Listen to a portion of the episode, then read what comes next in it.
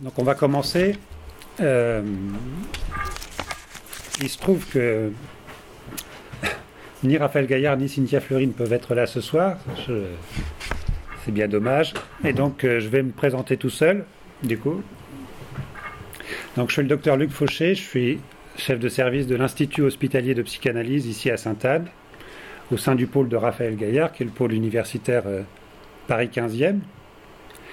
Et, euh, et, évidemment, je remercie Raphaël Gaillard et Cynthia Fleury de m'avoir invité ce soir à prendre la parole, à participer à ce séminaire, séminaire du sujet en psychiatrie.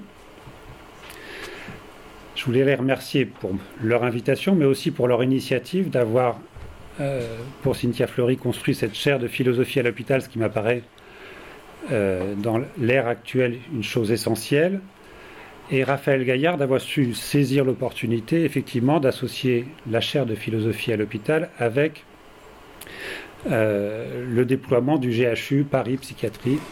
Ça me paraît des choses essentielles. À l'Institut hospitalier de psychanalyse d'ailleurs, euh, on est particulièrement sensible à cette articulation de ce qui est de la médecine, de ce qui est de la psychiatrie, de ce qui est de la psychanalyse, avec l'ensemble des humanités, et donc une chaire de philosophie à l'hôpital, c'est quelque chose qui, nous ravit. Hein. Et nous-mêmes, on a un certain nombre d'activités dans ce sens. Françoise Gorog les a portées pendant des années au sein de Corella, au sein de son service, au sein de l'Institut hospitalier de psychanalyse qu'elle a créé.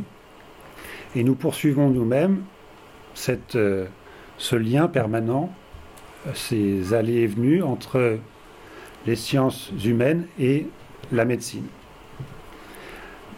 Je profite pour un petit peu d'autopromotion. Il y a demain le séminaire euh, Psychanalyse et philosophie autour d'une théorie de l'écoute avec Françoise Gorog et Stéphane Habib.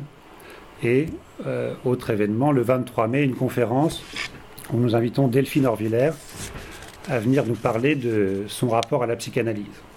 Voilà, ça c'était l'autopromotion. Maintenant, on va essayer d'en venir au sujet qui nous intéresse et au sujet qui, euh, qui m'a été proposé, langage, espace de liberté et contrainte. J'imagine que cette proposition a été faite sur, le, sur l'idée que la psychanalyse avait peut-être quelque chose à dire sur le sujet, et euh, en particulier avec la référence aux travaux de Jacques Lacan, qui très tôt, vous le savez, a posé cette thèse de l'inconscient freudien structuré comme un langage. Cette idée que euh, les travaux de Jacques Lacan peuvent contribuer à répondre à cette question. C'est un sujet qui évidemment est assez vaste et qui ne peut pas être traité de manière euh, complète, donc elle sera traitée de manière partiale, tant ce champ du langage est vaste tant ce champ du langage conduit aux confins de la nature humaine. En témoignent les nombreuses élaborations théoriques euh, et les nombreux travaux, aussi bien philosophiques que scientifiques. Et si on pouvait situer la psychanalyse peut-être d'emblée dans ce débat, ça serait à situer justement au lieu de cette articulation entre le philosophique et le scientifique, avec cette particularité pour la psychanalyse, qui est de faire de la parole et du langage son outil thérapeutique. Cet outil thérapeutique, il a une visée particulière qui pourrait être au fond un certain gain de liberté. Et de liberté vis-à-vis de quoi? Eh bien justement vis-à-vis de la contrainte du langage, en partie. Donc la question va se poser de savoir en quoi et comment nous trouvons-nous contraints par le langage et en quoi et comment nous pouvons nous en libérer, cette contrainte, ou plus précisément, comment nous pouvons évoluer au sein de cette contrainte pour trouver dans ce langage un espace de liberté. Car pour ne pas faire de mystère d'emblée, cette contrainte du langage, elle nous apparaît inhérente à la nature humaine. Cette question du langage, elle peut se poser effectivement en termes de liberté et de contrainte, et par extension en termes de déterminisme, on pourrait dire biologique et psychique, mais je vais rester sur le déterminisme tout court pour éviter le dualisme. Ce déterminisme est à repérer d'emblée comme à double sens, car il apparaît à la fois que le langage obéit à un certain déterminisme lié à l'essence même du fonctionnement humain, et en même temps, il semble en retour déterminer par ses effets bien des aspects de l'existence humaine. Lacan affirme que le propre de l'homme, c'est d'être le seul animal affecté par le langage. Évidemment, il n'est pas le premier à dire que le langage, c'est le propre de l'homme. Vous savez, Aristote disait de, l'homme qu'il était l'animal doué de langage. Mais affecté par le langage, c'est un tout petit peu différent. C'est une petite nouveauté et ça implique forcément que ce langage, il touche, il atteint, il altère quelque chose du sujet et notamment dans, son rapport, dans le rapport à son corps. on y viendra dans quelques exemples cliniques. Alors en quoi le langage détermine-t-il ce que nous sommes? Et est-ce joué pour toujours, comme question qui, qui, a été dépliée très bien par le professeur Gols la dernière fois? Quel est le jeu possible entre ce qui nous détermine malgré nous, à savoir la structure du langage dans laquelle nous nous insérons tous, et ce qu'il en est de notre volonté ou de notre libre arbitre Alors la, question du libre arbitre, la question philosophique on pourrait résumer en deux, les choses avec deux positions, celle de Descartes et celle de Spinoza. Descartes avec une position du libre arbitre absolu. Je vais le citer dans ses méditations métaphysiques. On est en 1641. La volonté consiste seulement en ce que nous pouvons faire une chose ou ne la faire pas, ou plutôt seulement en ce que pour affirmer ou nier, poursuivre ou fuir les choses que l'entendement nous propose, nous agissons en telle sorte que nous ne sentons point qu'aucune force extérieure nous y contraigne. Donc aucune contrainte, libre arbitre absolu chez Descartes. Spinoza, dans l'éthique, en 1677, lui répond, après la mort de Descartes, mais lui répond quand même, Les hommes se croient libres pour cette seule cause qu'ils sont conscients de leurs actions et ignorants des causes par où ils sont déterminés. Spinoza, partisan du déterminisme. Évidemment, toute cette réflexion philosophique sur les fondements de l'action, de la volonté, du libre arbitre, s'est trouvée remise radicalement en question par l'avènement de l'inconscient freudien. Si le moi n'est plus le maître en sa propre demeure, comme l'affirme Freud, Qu'en est-il de la place de la volonté et plus largement de la liberté humaine? Revenons cependant au langage, pour sortir la question de la liberté. Et pour rester un peu sur le ton d'un séminaire et pas d'un cours magistral, j'ai voulu partir de deux petites expériences toutes simples qui vont essayer d'introduire et d'illustrer le propos qui va suivre. La première étude, elle, a déjà quelques années, elle est de 2007. Et même si d'autres travaux ont démontré redémontré ces mêmes choses en 2018, l'expérience initiale date de 2007. Il s'agit de Lera Boroditsky, qui est professeur en Californie, professeur de sciences cognitives, qui travaille notamment sur le langage et les cognitions, et c'est elle qui a porté cette première étude.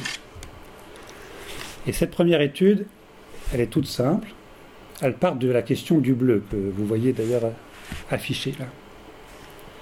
Il se trouve qu'en anglais, il y a un seul mot pour dire bleu, comme en français d'ailleurs. Quelle que soit la nuance de bleu, on apprend d'abord à déterminer, en tout cas dans l'enfance, après il y a plusieurs appellations de bleu, mais globalement il y a un mot pour dire bleu, en anglais blue. À l'opposé, en russe, euh, dans la langue russe, il y a, pour distinguer euh, le bleu clair du bleu foncé, deux mots différents. Comme vous le voyez là, Goluboy pour les bleus clairs, Sinei pour les bleus foncés. Les Russes, dès l'enfance, apprennent à distinguer ces deux couleurs, aussi bien qu'ils distinguent finalement le jaune du vert. Et donc dans cette petite étude, il s'agissait de savoir si cette distinction linguistique avait des conséquences sur la discrimination visuelle des couleurs.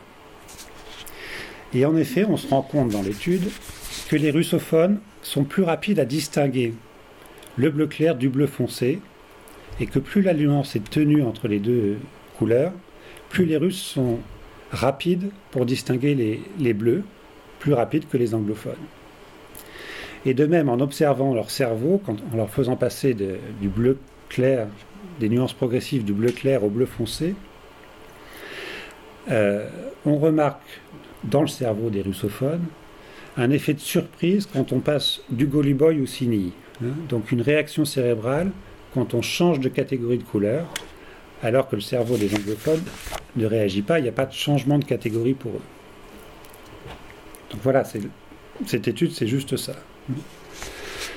Ce que ça peut montrer, cette petite expérience, simplement, c'est que le langage dans lequel on grandit peut influencer notre manière de voir le monde, et qu'il joue un rôle en tout cas à un endroit de l'appareil visuel, sensoriel visuel, bref, qu'il affecte quelque part le corps. Les mots dans lesquels on grandit affectent quelque part notre façon de voir et affectent l'appareil sensoriel visuel. Ce sont des travaux qui ont été inspirés des thèses de Worf et Sapir, qui se sont intéressés à la linguistique. C'est des thèses de la relativité linguistique qui naissent dans les années 40, qui vont être très critiquées, puis reprises euh, par les sciences cognitives dans les années 90. Selon eux, le système des langues est le programme et le guide de l'activité mentale de l'individu et de l'analyse de ses impressions. Pour cette raison, tout locuteur serait poussé à certains types d'interprétation du monde selon le système linguistique dans lequel il est. Aujourd'hui, Boroditsky, elle travaille beaucoup sur l'influence des métaphores dans les langues sur la perception du temps et de l'espace. Très intéressant, je vous invite à aller lire quelques-uns de ses travaux. Première expérience montrant que la langue dans laquelle on grandit affecte, affecte le corps. L'autre expérience, là aussi, elle est toute simple. Il s'agit d'une séance d'hypnose, mais du coup, puisque ça marche, je vais pouvoir vous la, diffuser. Une séance d'hypnose toute simple, hein, la petite vidéo dure deux minutes, dans laquelle on voit que sous l'influence hypnotique, on peut provoquer une brûlure cutanée. Je vous passe juste la petite vidéo.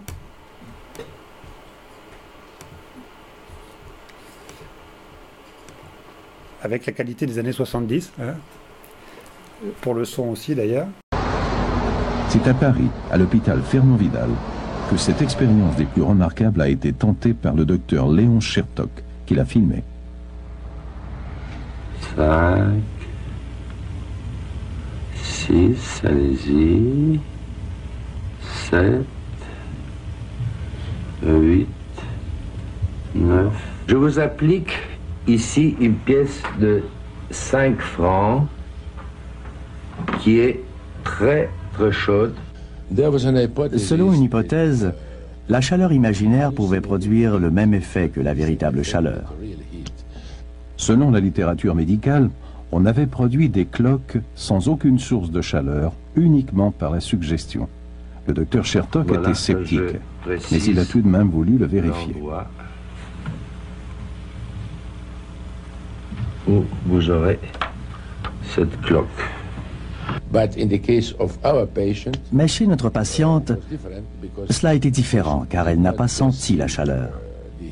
Et malgré cela, il s'est produit une cloque sur sa peau, comme si un fantasme, une image pouvait se matérialiser directement sur la peau. Le docteur Chertok a documenté la suite des événements. La rougeur est apparue en moins d'une heure. La voici une heure et demie plus tard deux heures et finalement trois heures. La cloque est bien visible. On a fait une biopsie qui a été examinée par un dermatologiste qui l'a décrite comme une cloque typique. Trois jours plus tard, la cicatrisation s'amorçait et la blessure guérissait normalement. Nous sommes là devant un grand mystère. La musique, est mystérieuse aussi.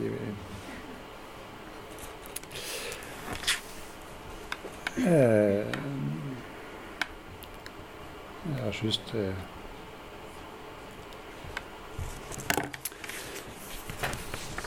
Vous voyez dans cette petite vidéo, hein, cette petite expérience d'hypnose toute simple, comment quelques mots, en tout cas des éléments langagiers, entendus sous hypnose, donc a priori sans intervention de la conscience, ont produit en tout cas une altération corporelle sous la forme d'une petite brûlure.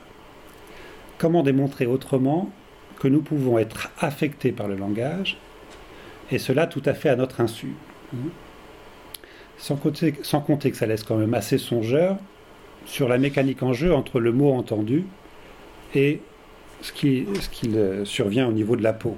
hein. Euh, Il y, a- là une boîte noire entre les deux, en tout cas quelque chose qui reste peut-être à définir. Et ça devrait quand même un petit peu interpeller le, le dermatologue avec toutes les pathologies cutanées et témoigner, en fait, moi ça m'a surtout impressionné parce que j'avais l'expérience des coupeurs de feu. Je ne sais pas si vous connaissez les coupeurs de feu. Mais en tout cas, c'est des gens qui, même par téléphone, même à distance, par la parole, peuvent réduire l'intensité de vos brûlures, voire la douleur que vous ressentez avec une brûlure. Et donc probablement que ce qui se passe là dans la petite expérience a à voir avec l'effet des, des coupeurs de feu. Et j'ai vu,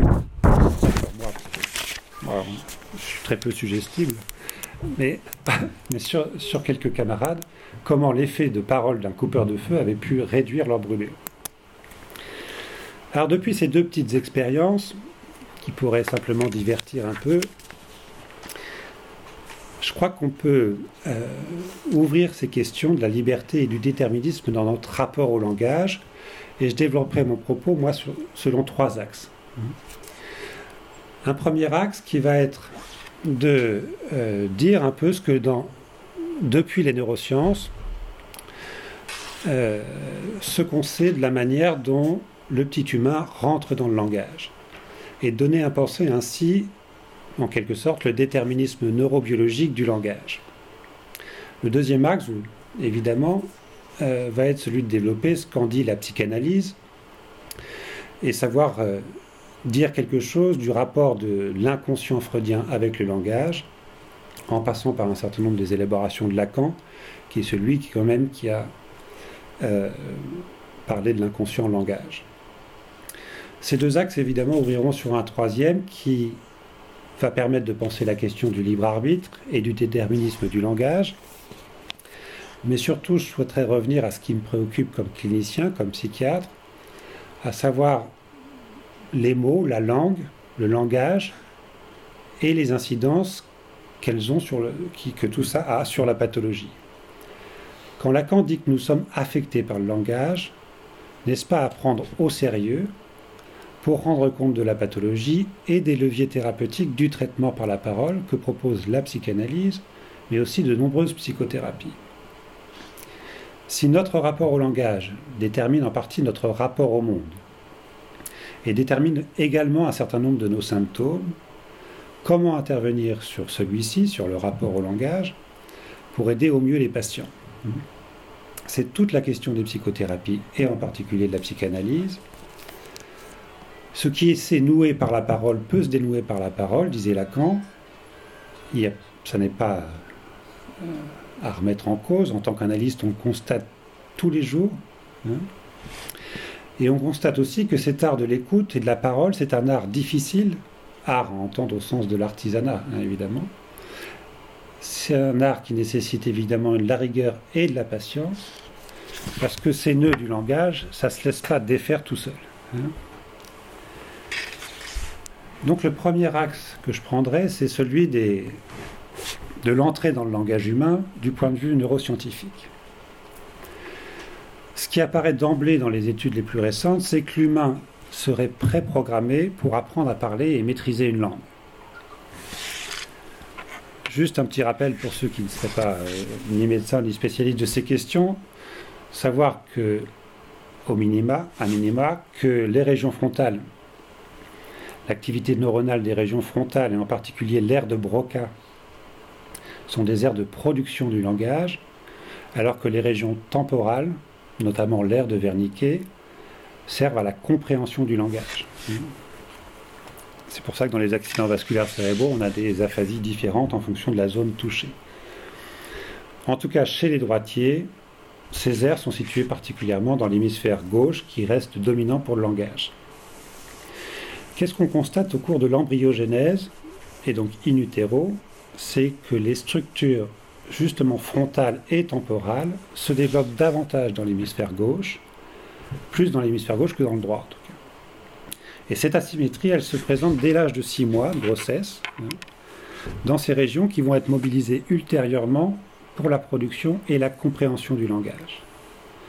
Donc voilà une organisation corticale, en quelque sorte innée, prête à fonctionner de manière adéquate dès que les variables de l'environnement permettent la mise en place d'un apprentissage finalement de la langue maternelle de l'enfant. C'est dans ce sens qu'on peut dire que l'humain est préprogrammé à apprendre le langage. Ce qui est intéressant aussi, c'est de voir que cet apprentissage suit un calendrier particulier, relativement déterminé, et ce, quelle que soit la langue apprise. C'est toujours dans le même ordre que ça se passe. D'abord, le petit humain apprend à repérer la prosodie, hein, c'est-à-dire les variations du rythme de la voix, de l'intensité, de la hauteur tonale de la voix, en particulier de la voix de la mère. Ensuite, c'est l'apprentissage de la phonétique, des phonèmes. Hein. L'étape suivante, c'est celle de la sémantique et donc du lexique des mots, de la signification des mots. Et dernière étape, la syntaxe, la grammaire en quelque sorte. Et donc encore une fois, quelle que soit la langue parlée, c'est toujours dans cet ordre que ça se passe. Il semble bien effectivement que ce soit la prosodie de la langue qui soit apprise en premier lieu par l'enfant. Et c'est en effet à la musique de la langue maternelle et à la voix de sa mère que l'enfant est sensible initialement, ce que montrent ces, études neuroscientifiques. Quand nous disons que l'enfant naît dans un bain de langage, il apparaît en fait qu'il est dans le bain bien avant sa naissance. Non seulement, mais on le verra avec l'approche psychanalytique, parce qu'il est déjà dans le discours des parents avant sa naissance, mais aussi parce qu'il a été démontré donc in utero, chez l'embryon, que les aires auditives sont fonctionnelles dès six mois, ce qui veut dire qu'il peut entendre cette prosodie de la voix maternelle et en apprendre les caractéristiques,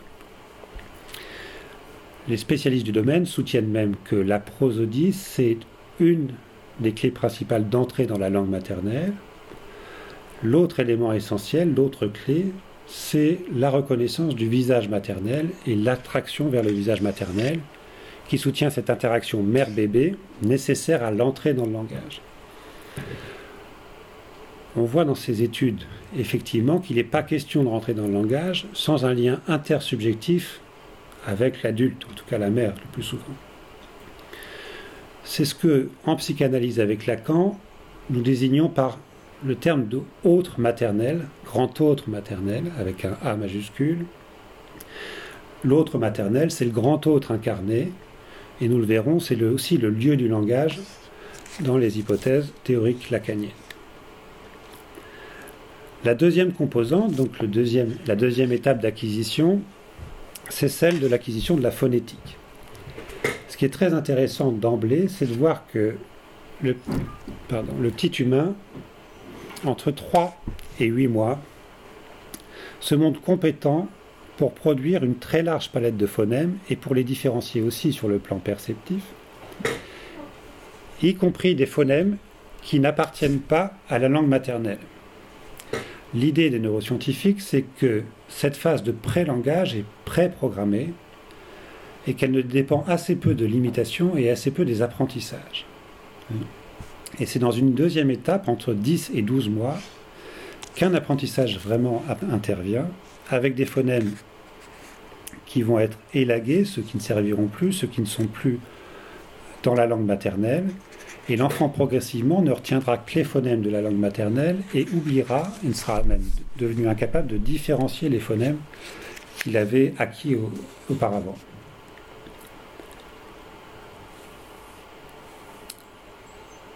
Donc vers la fin de la première année, entre 12 et 15 mois, disons, le réseau phonétique pour la langue maternelle est en place et l'apprentissage des mots et de la langue peut commencer.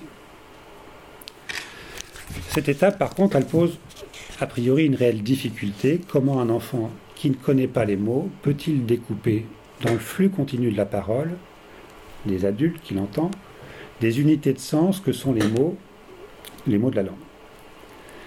Au sein d'une phrase prononcée par l'adulte, il n'y a pas de pause pour séparer les mots les uns des autres, pas à chaque mot en tout cas, et il faut normalement connaître un peu les mots pour pouvoir les repérer dans une phrase, et comment les repérer quand on ne les connaît pas.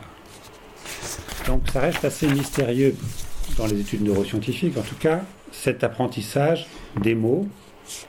Ce qu'on sait, c'est l'importance de la prosodie, encore une fois, pour que les variations d'intonation quand même permettent une forme de découpe des mots, d'une première découpe des mots en tout cas, et aussi cette activité de désignation des objets de l'enfant et de l'adulte qui va permettre, qui va constituer une voie essentielle d'apprentissage des mots.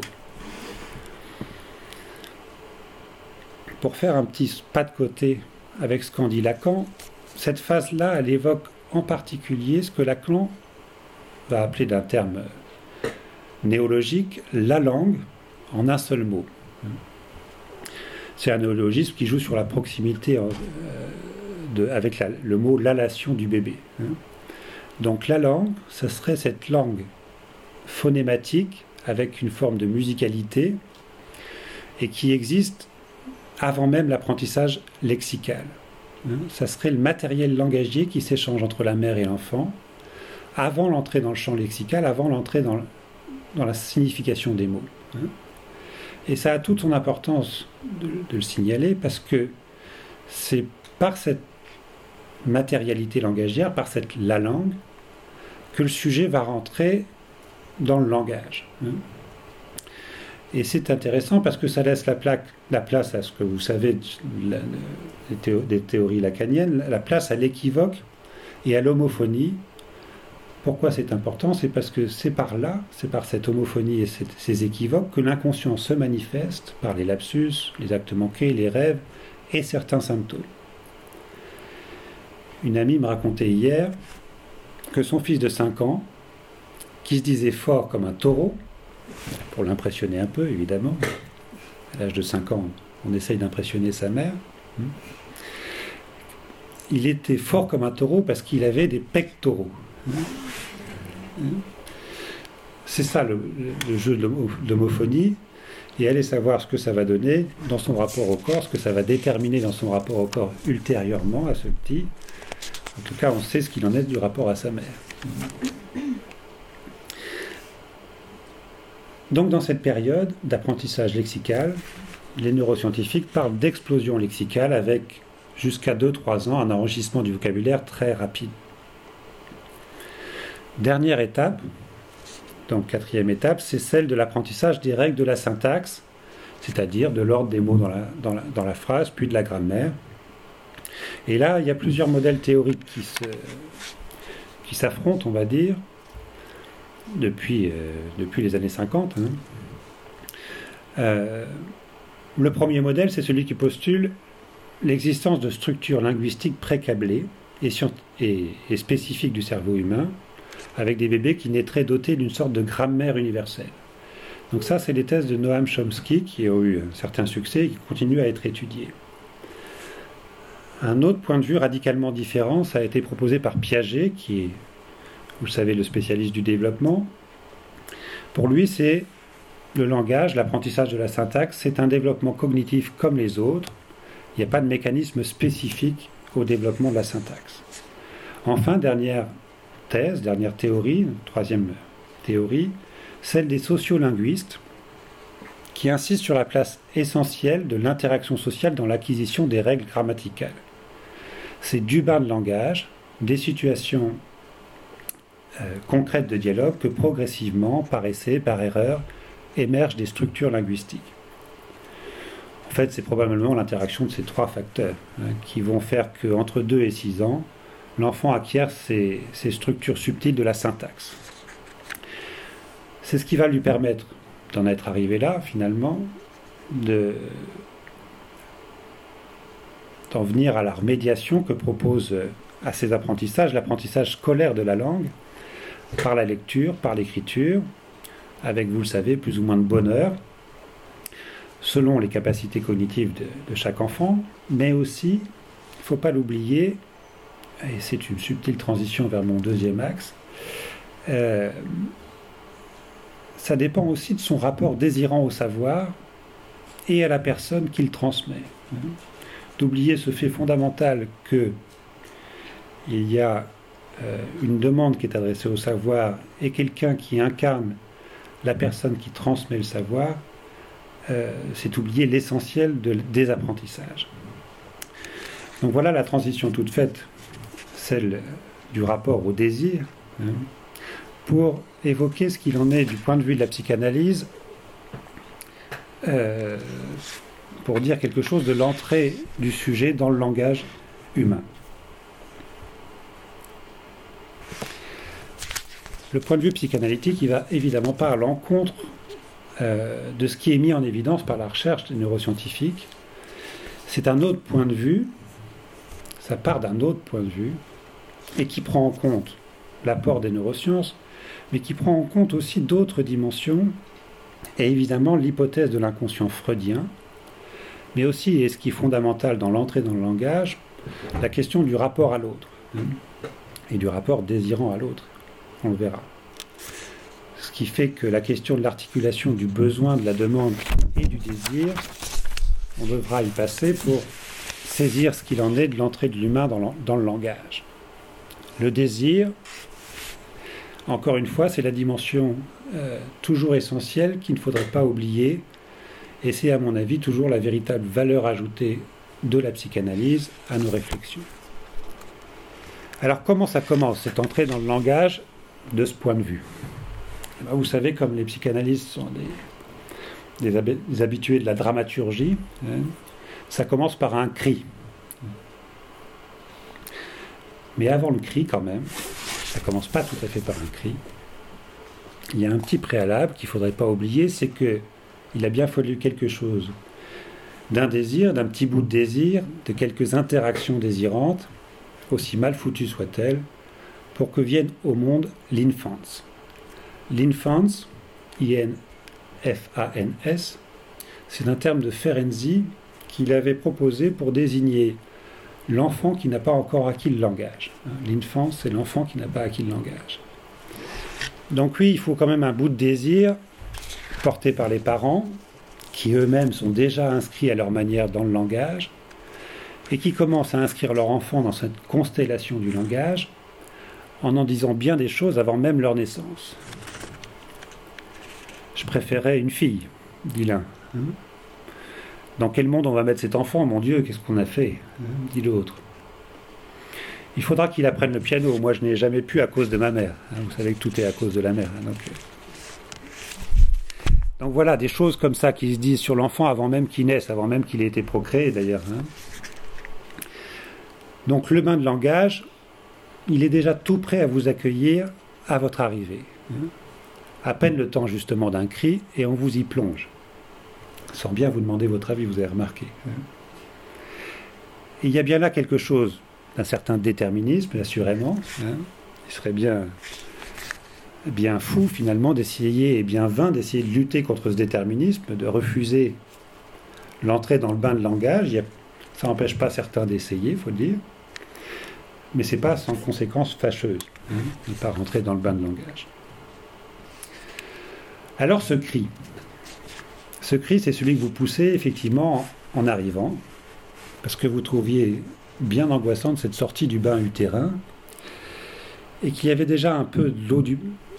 Cette eau, cette eau utérine, il y avait déjà un peu de l'eau du bain du langage, mais là, pas d'alternative, vous y plongez tout de go dans ce nouveau bain, vous n'êtes pas prêt de quitter puisque chacun y baigne un petit peu toute sa vie. Hein. On est dans le bain du langage toute sa vie. C'est amusant en regardant la définition d'être dans le bain. J'ai trouvé une définition qui est, qui est celle d'être dans une situation délicate. Quand vous êtes dans le bain, c'est être dans une situation délicate. Et c'est un peu ça. Le fait d'être dans le bain de langage, c'est une situation un peu délicate hein, qu'on va essayer de déplier là. Et donc ça ne se fait pas sans angoisse cite Lacan sur ce point de l'angoisse et du cri, cette manifestation de l'angoisse coïncide avec l'émergence même au monde de celui qui sera le sujet. Donc pas encore sujet. Hein. Cette manifestation, c'est justement le cri. Le trauma de la naissance n'est pas tant celui de la séparation d'avec la mère que le fait que le bébé aspire en soi à un milieu foncièrement autre, en émergeant à ce monde où il doit respirer, il est d'abord littéralement étouffé, suffoqué. C'est un peu la dramaturgie habituelle des psychanalystes. Mais ce premier cri et les suivants, là où ça devient intéressant, c'est qu'ils vont trouver une réponse, ces cris. Hein. et c'est là que vous vous retrouvez pour de bon aux prises avec les eaux du bain, justement. L'homme non seulement naît dans le langage, exactement comme il naît au monde, mais il naît aussi par le langage. Hein. c'est vraiment la thèse psychanalytique lacanienne. Il naît par le langage. Le langage est constitutif de l'être naissant. Ce n'est pas seulement une acquisition cognitive du sujet naissant, c'est ce qui le constitue tout autant que son corps biologique. C'est important parce que c'est pas facile à saisir qu'il y a le corps biologique et le corps parlant. Mais c'est ce qu'on voit en conjonction dans, cette petite expérience de l'hypnose. Mais il n'y a de langage que pour autant que l'émetteur d'un son, le locuteur donc, le destine à un allocuteur. On trouve ça chez Édouard Pichon, dont Lacan va s'inspirer. Édouard Pichon, c'était un linguiste et un des premiers psychanalystes en France. L'allocuteur, donc, dans l'affaire, il n'est pas passif du tout. Car c'est lui qui élève ce son, ce cri en l'occurrence, à la valeur du mot et ainsi le cri ne devient langage qu'en passant par l'autre. Cette transformation, dit Lacan encore, se produit le jour où l'émetteur, ayant aperçu l'impression produite par le cri sur l'auditeur, qu'il le répète intentionnellement. Ainsi, le sens du message est déterminé non pas par l'émetteur, mais par le récepteur, l'allocuteur. Donc ce cri n'est pas l'expression finalement d'une pensée propre à l'émetteur du cri. On peut poser que l'émetteur reçoit du récepteur son propre message sous une forme inversée. L'émetteur reçoit du récepteur son propre message sous une forme inversée. Pour essayer de ne pas vous perdre tout de suite, je vais prendre un exemple tout simple celui de la soif, du besoin physiologique de la soif. L'inconfort du bébé est provoqué par la tension liée à la soif. Hein, physiologiquement, il a soif, ça induit un cri chez lui à l'adresse des parents de celui qui est là. Le parent en présence l'interprète comme de la soif et lui dit Tu as soif, tu veux boire, et à l'occasion lui donne à boire, il faut espérer, ainsi, le bébé intègre que cet inconfort initial signifie j'ai soif, je veux boire. Il répétera ce cri à l'envie qui prendra alors valeur de langage jusqu'à ce qu'il soit en mesure, quand les structures linguistiques seront en place, d'articuler les choses en un mot, en une phrase. Ça deviendra une demande articulée. Mais vous voyez que dans cet exemple tout simple, hein, le tu as soif devient j'ai soif. Hein. Donc la signification du cri vient de l'autre, vient de l'autre qui interprète le cri. Ce que Lacan pose, c'est que cet allocuteur initial est distinct des autres allocuteurs pour le sujet naissant. Hein. Et c'est ce que Lacan nomme donc le grand autre, avec un A majuscule. C'est une référence qu'il emprunte à Hegel. Pour le distinguer des petits autres, c'est semblable, c'est pas le même. Le grand hôte, ordinairement incarné par la mère, premier, c'est la personne qui le porte dans son ventre, c'est la personne qui s'en occupe habituellement, initialement. Ça ne se fait pas sur l'appui du père ou d'un tiers, mais en tout cas c'est d'abord la mère. Donc ce grand hôte, il est incarné par la mère. Mais au-delà de la figure des parents, c'est le lieu du langage pour Lacan. Le lieu où la mère prend appui sur la structure du langage pour répondre à l'enfant. Ainsi, l'infance, donc l'enfant sans langage, reçoit son propre message de l'autre, grand autre, sous une forme inversée. Tu as soif devient j'ai soif. C'est au lieu de l'autre, au lieu du langage, qu'il se constitue comme sujet. comme sujet désirant. Il dira bientôt je désire boire. Donc ça passe par le langage. La constitution du sujet désirant passe par le rapport à l'autre, par le rapport au langage. Ce cri de l'enfance ne devient appel que par la réponse de l'autre, qui lui signifie d'abord qu'il existe, hein, il y a un sentiment d'existence qui se fait par la réponse, mais aussi qui va nommer ce qu'il veut, qui va euh, le subjectiver de cette façon-là. Hein. Ça va être tu as faim, ça va être tu as soif, tu as froid, tu es mouillé. Aussi à l'occasion tu m'emmerdes, hein. pourquoi pas. Ça va donner une voix particulière de subjectivation, mais c'est des choses qui arrivent. Euh, qu'un enfant vous emmerde, c'est des choses qui arrivent. Donc, l'autre qui prend soin de lui, en tout cas, est celui qui interprète ses cris au moyen de signifiants du langage dont il est le dépositaire. Vous l'avez saisi, l'autre parental, les parents, sont déjà dans la structure préexistante qu'est celle du langage. Hein. Et ils permettent par leurs interactions avec l'enfant leur inscription, leur insertion, euh, l'insertion du sujet naissant. Ce sujet s'insère donc au lieu de l'autre, le lieu du langage. Cette insertion, elle a une conséquence, c'est que sous l'effet du langage de l'autre, sous l'effet de son interprétation, ce cri prend donc une signification et devient par là une demande.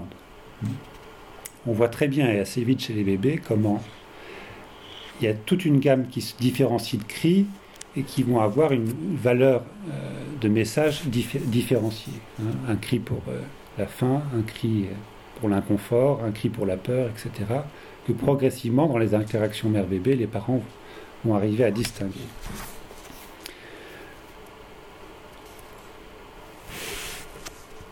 Et donc ce n'est que quand l'appareil langagé sur le plan neurologique va se mettre en place que cette demande va être une demande articulée, d'abord avec des phonèmes qui vont être associés au cri, puis avec des premiers mots, puis avec des premières phrases. Ça se passe toujours avec quelques cris, mais les cris n'ont plus la même valeur. Donc, ce qui est important, c'est que le rapport au langage, il est dépendant des interactions avec l'autre. Et l'autre primordial tout d'abord.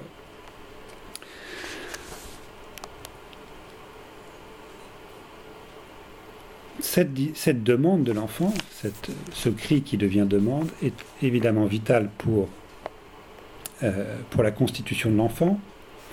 Et si elle n'est du besoin, cette demande, qui s'adresse à l'autre, elle n'est jamais totalement comblée, évidemment. Et c'est là qu'il s'instaure quelque chose, et c'est plutôt heureux, quelque chose de l'ordre du manque. C'est assez fondamental dans la structuration du sujet qu'il n'y ait pas une concordance absolue entre la demande et ce qui est apporté par l'autre. Ce que demande l'enfant, c'est pas tant ce qui suscite son besoin physiologique que aussi la présence de la mère. Euh, Seulement, le temps de satisfaction du besoin ne recouvre jamais complètement celui de la demande, la demande finalement qui est une demande aussi d'amour à la mère. Et c'est de ce gap, de ce manque, de la présence de l'autre maternelle que surgit la dimension désirante du sujet. Là encore, ça s'articule à l'autre, cette question de l'émergence du désir. Je reprends une citation de Lacan, ce qui s'introduit là, mais qui est là depuis le début en fait. L'attend depuis l'origine, c'est qu'au-delà de ce que le sujet demande, au-delà de ce que l'autre demande au sujet, il doit y avoir la présence et la dimension de ce que l'autre désire. Et ce qui va être déterminant dans le désir de l'autre, c'est qu'il ne soit pas tout à l'enfant, justement. C'est qu'il puisse s'orienter un petit peu ailleurs, qu'il puisse se référer à quelque chose, à quelqu'un. Lacan appelle ça le nom du Père il s'amusait avec le, nom du père, il s'amusait sur l'homophonie nom et noem, qui évoque la, généalogie et l'inscription euh, dans une filiation, et le nom N-O-N du père interdicteur, du père interdicteur de, la jouissance de la mère en particulier. Donc le nom du père, c'est cette instance hein, qui viendrait orienter le désir de l'autre.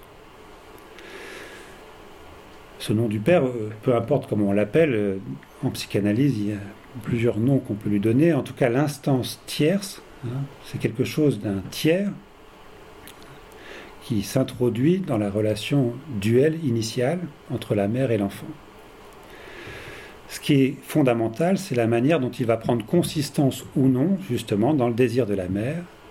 Et c'est ce qui va être absolument déterminant pour l'organisation psychique de l'enfant, que Lacan a appelé structure psychique, distinguant là les structures psychiques, tout comme Freud, distinguant là les trois grandes structures que sont psychose, névrose et perversion.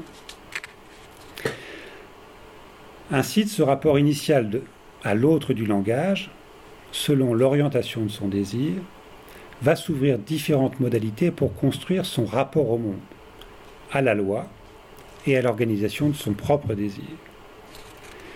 Ainsi, pour Lacan, la structure du sujet est déterminée par la structure du langage. C'est en s'inscrivant par la parole dans le langage, c'est en venant habiter le langage, que le sujet devient sujet, qu'il prend place dans la structure et ainsi arrive à en acquérir une. Ainsi, les modalités d'entrée dans le langage, structure où chacun aura à se positionner, déterminent d'une certaine façon le sujet dans son existence, et c'est là à son insu. Voilà un peu rapidement abordé la question de l'entrée dans le langage et la question de savoir comment, avec la psychanalyse et avec Lacan, on se représente ce rapport du sujet au langage, comment il est constituant du sujet désirant, et comment il dépend de son rapport primordial à l'autre, de l'interaction avec l'autre. Il faut quand même ajouter, après tout ce cheminement où on a insisté sur l'effet constituant du langage, et pour relativiser un tout petit peu le déterminisme de langage, ce qu'affirmait Lacan très tôt dans son enseignement et qu'il a continuer à affirmer plus tard, c'est que malgré tout ça, tout n'est pas réductible au langage. Hein. Loin de là. Et on en vient comme ça doucement au troisième axe que j'ai voulu développer pour réfléchir sur ce sujet du langage et ce sujet de la liberté ou de la contrainte. Qu'on se place sur le versant biologique ou psychique, on constate de manière évidente un certain déterminisme dans notre rapport au langage, à la fois une prédisposition biologique et neurologique à l'accès au langage, on l'a vu, avec une possible marque organique induite par le système langagier dans lequel on s'est engagé. On l'a vu avec la question du bleu. À la fois, on assiste à un déterminisme psychique avec une entrée dans la structure de langage qui nous constitue comme sujet, comme sujet désirant. Alors dans tout ça, qu'est-ce qui nous laisse comme espace pour la volonté, la liberté, dans ce système contraint tant par le biologique que par l'existence de cet inconscient, dont Lacan pourra dire qu'il est le langage de l'autre. Il faut dire que sur cette question, la psychanalyse adopte une position plutôt spinoziste que cartésienne, mais peut-être pas aussi radicale que la position de Spinoza, qui est dans un déterminisme absolu. D'emblée, Freud semble renvoyer la liberté de la volonté, au sens cartésien en tout cas du terme, à une vaste illusion.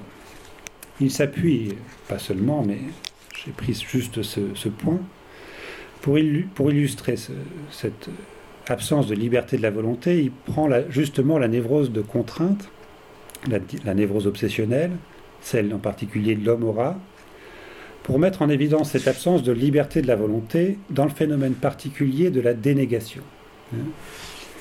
Dans la dénégation, il y a quelque chose qui surgit dans notre discours que nous ne voulions surtout pas dire, évidemment, et que nous tentons de rattraper en nous faisant croire que l'on ne l'a même pas dit, ou que c'était pas ce qu'on pensait. C'est pas ce que je voulais dire, disait l'autre. Hein. C'est vraiment la classique dénégation. J'ai dit ça, mais c'est surtout pas ce que je voulais dire. C'est pas ce que je pensais. Hein. Mon œil. Donc, ce que l'on dit nous échappe en partie, nous en sommes témoins au quotidien. Hein. Pour Lacan, il est plus radical, mais euh, il pose que le fou, c'est l'homme libre. Donc la liberté, c'est la folie. Il se positionne alors contre la posture sartrienne, hein, c'est daté cette phrase de Lacan, de, la position sartrienne vis-à-vis -vis de la liberté. Lacan tient à montrer que la véritable folie réside justement dans le fait même de se croire libre. Hein. Dans l'aile traîne néant, Sartre soutenait la position tout inverse, que toute action humaine ne peut avoir comme fondement que la liberté, et je le cite, la condition indispensable et fondamentale de toute action, c'est la liberté de l'être agissant. Il y a assurément moyen de penser quand même un déterminisme inconscient, un, moyen terme pardon, entre un déterminisme inconscient absolu et une liberté radicale. Ça semble raisonnable à penser. Certains auteurs évoquent la dimension de la volonté inconsciente, c'est assez discutable. Mais on peut dire quand même que sur ce terrain apparemment déterministe de l'inconscient, il y a néanmoins une sélection qui s'opère par le sujet, sans être pour autant aussi libre et délibéré que le propose que le pense la pensée cartésienne, mais quand même, la diversité des facteurs souvent contradictoires auxquels le sujet humain est soumis dans son action, la culture, l'éducation, les pulsions, l'instinct, la conscience, le désir, implique à un moment donné qu'il y ait une sélection qui s'opère sans pour autant que le sujet détermine complètement de lui-même, de façon consciente et réfléchie, ce qu'il décide ou ce qu'il dit. On en conclut qu'il n'y a pas de passivité absolue, mais pas non plus d'action radicalement autonome pour autant. Ce qui, dans cette perspective, laisse quand même l'espoir nécessaire à la liberté au vouloir humain, mais aussi un petit espoir du côté de l'acte thérapeutique. Hein, parce que si on a un déterminisme radical absolu, on voit pas bien ce qu'on peut faire. Sur la question du langage, espace de liberté et contrainte, je je vais quand même faire un petit détour par la pensée d'Abermas, qui apporte une petite euh, ouverture à cette question, qui nous sort des déterminismes biologiques qu'on a vus et psychanalytiques. Habermas distingue ce qu'il appelle l'esprit subjectif individuel de l'esprit objectif, qui renvoie à la dimension collective du langage. Donc l'esprit objectif, c'est les règles de grammaire, la signification des mots, les nuances de prononciation. Bref, ce sont les règles de fonctionnement du langage. C'est aussi les significations partagées par, par une même culture. Dans ce sens, l'apprentissage du langage, et donc de l'esprit objectif, est à la fois possibilité d'entrer en communication et entrer dans des systèmes de signification. Par le concept d'esprit subjectif, cette fois-ci, Habermas vise précisément l'appropriation subjective de ces significations et savoirs portés par une culture, donc portés par l'esprit objectif. Ce concept d'esprit subjectif vise également la capacité d'innovation propre à chaque personne. C'est en quelque sorte la singularité qui reste finalement possible malgré la structure, qui contraint. Donc ainsi, avec Habermas, entrer en culture, c'est entrer dans le processus de production de signification, dans le processus de production de savoir, et ainsi le langage n'est plus seulement une réserve de signification, c'est aussi un lieu d'inventivité, d'imagination, de production de signification nouvelles. Le langage permet aussi, toujours selon Habermas, à l'être humain d'inscrire son existence dans une temporalité plus longue et d'articuler son comportement à des systèmes de signification qui va le recevoir dans un premier temps, puis contribuer, à élaborer dans un second temps. Hein. Donc l'humain vient continuer à élaborer le système. Voilà le point de vue d'Abermas qui laisse donc cette ouverture vers une liberté qui passe par une créativité au sein d'un système de coordonnées établi. Revenons à l'approche des neurosciences qui nous ont appris que le strict déterminisme biologique n'est pas défendable scientifiquement. Il y a un impact de l'apprentissage du langage sur le cerveau. Le cerveau est donc autant un produit culturel que biologique. Pas plus, nous l'avons vu, n'est défendable le strict déterminisme psychique du langage. Ainsi, notre rapport en langage n'est pas intégralement déterministe, et c'est dans, dans les indéterminations justement qu'il y a une possibilité de liberté qui s'ouvre. C'est ce que Lacan démontrait en reprenant la distinction aristotélicienne du hasard entre l'automatone et la touquet. L'automatone qui est plutôt du côté de la structure de langage, de la répartition, du déterminisme, et la touquet du côté de la liberté, du hasard pur, de la dimension aléatoire de la causalité du sujet. La liberté dans notre rapport au langage s'inscrit donc dans un système de contraintes qui comporte, heureusement, certaines marges de, manœuvre. Ainsi, le corps n'est plus la prison qui nous empêche d'être libres. Le corps est ce par quoi l'humain accède au langage, à la culture, à sa capacité d'autodétermination, à sa capacité de relation à l'autre et à sa capacité d'inventivité. Mais avec tout ça, et en guise de conclusion, un peu longue, faut le dire, je souhaiterais revenir sur moi, ce qui m'intéresse particulièrement, et qu'il ne faut pas oublier, car ce séminaire qui s'intitule Sujet en psychiatrie ne doit pas oublier la dimension de la psychiatrie. Donc, quid de la pathologie, quid de ce qui détermine, de ce qui détermine la pathologie dans le rapport que nous avons au langage, et quid de nos capacités d'intervention thérapeutique en lien avec ce rapport au langage? Ce serait évidemment le sujet de plusieurs séminaires, et rien n'empêche d'ailleurs de rêver à de tels séminaires. J'ouvrirai là juste modestement quelques perspectives à ce sujet cliniquement palpable. Si on prend l'exemple de la question de l'image du corps, dont vous savez que la pathologie nous donne toute la dimension, qu'on parle de dysmorphophobie, de troubles alimentaires qui s'y rattachent, de vécu de morcellement du corps dans la schizophrénie, prendrai aussi le signe du miroir que j'aime beaucoup, qui est un vieux signe des aliénistes, mais qui est essentiel, qui est l'observation dans le miroir pendant des heures de sujets n'ayant pas encore décompensé leur schizophrénie, mais qui vont devoir vérifier pendant des heures l'intégrité de leur corps dans le miroir et également l'identité, c'est-à-dire de savoir, de se rassurer sur le fait que l'image qu'ils voient dans le, dans le miroir est bien la leur. Ça, c'est le signe du miroir. Donc un rapport au corps particulier, inquiétant en tout cas.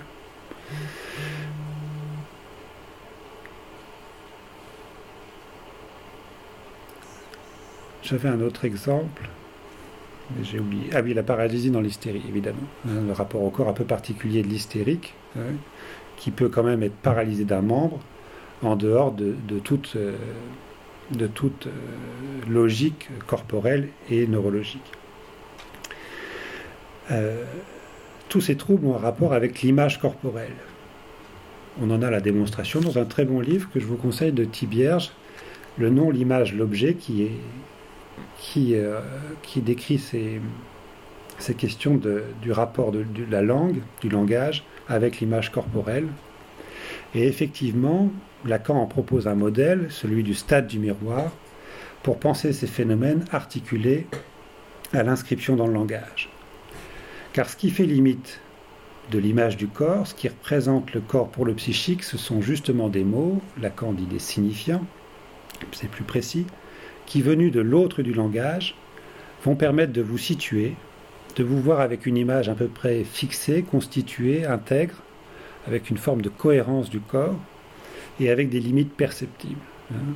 C'est dans le rapport au langage que ça se constitue l'image du corps dans le rapport à l'image, mais aussi dans le rapport au langage. C'est ce qui fait tenir le corps, le rapport au langage.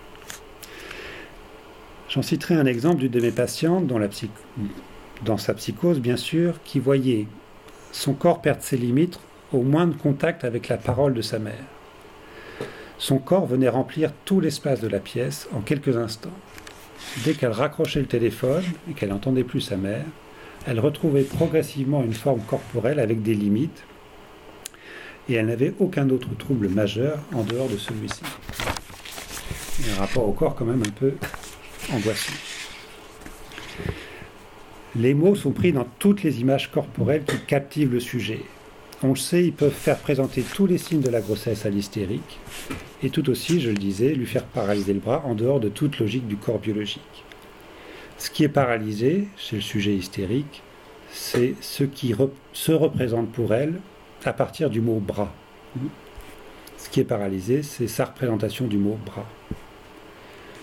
Ces situations, justement celle de l'hystérique et de la paralysie, la thérapie analytique sait s'en saisir et elle se montre, dans ce cas-là en tout cas particulièrement guérisseuse, en repérant justement la parole, par la parole, pardon, les jeux de langage inconscients impliqués dans le symptôme. D'autres exemples cliniques, j'en ai Euh, que penser par exemple de ces sujets qui vont beaucoup mieux dès qu'ils se mettent à distance de la langue maternelle en partant à l'étranger Ou à l'inverse, on voit un symptôme particulier de ces gens qui n'arrivent absolument jamais à apprendre une langue étrangère, trop fidèles à la, langue maternelle.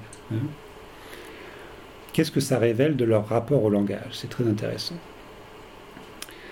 Un autre exemple clinique hein, d'un patient que j'ai suivi un certain temps, qui enfant se trouvait dans des difficultés scolaires pas possibles, qui euh, n'arrivait pas à intégrer justement les règles de la syntaxe, de l'orthographe, etc., qu'on lui a à l'école, en tout cas il sentait que c'était quelque chose qui lui était imposé de manière autoritaire, et qui chez lui, en secret, avait écrit des cahiers et des cahiers dans lesquels il avait développé toute une grammaire absolument personnelle. Hein.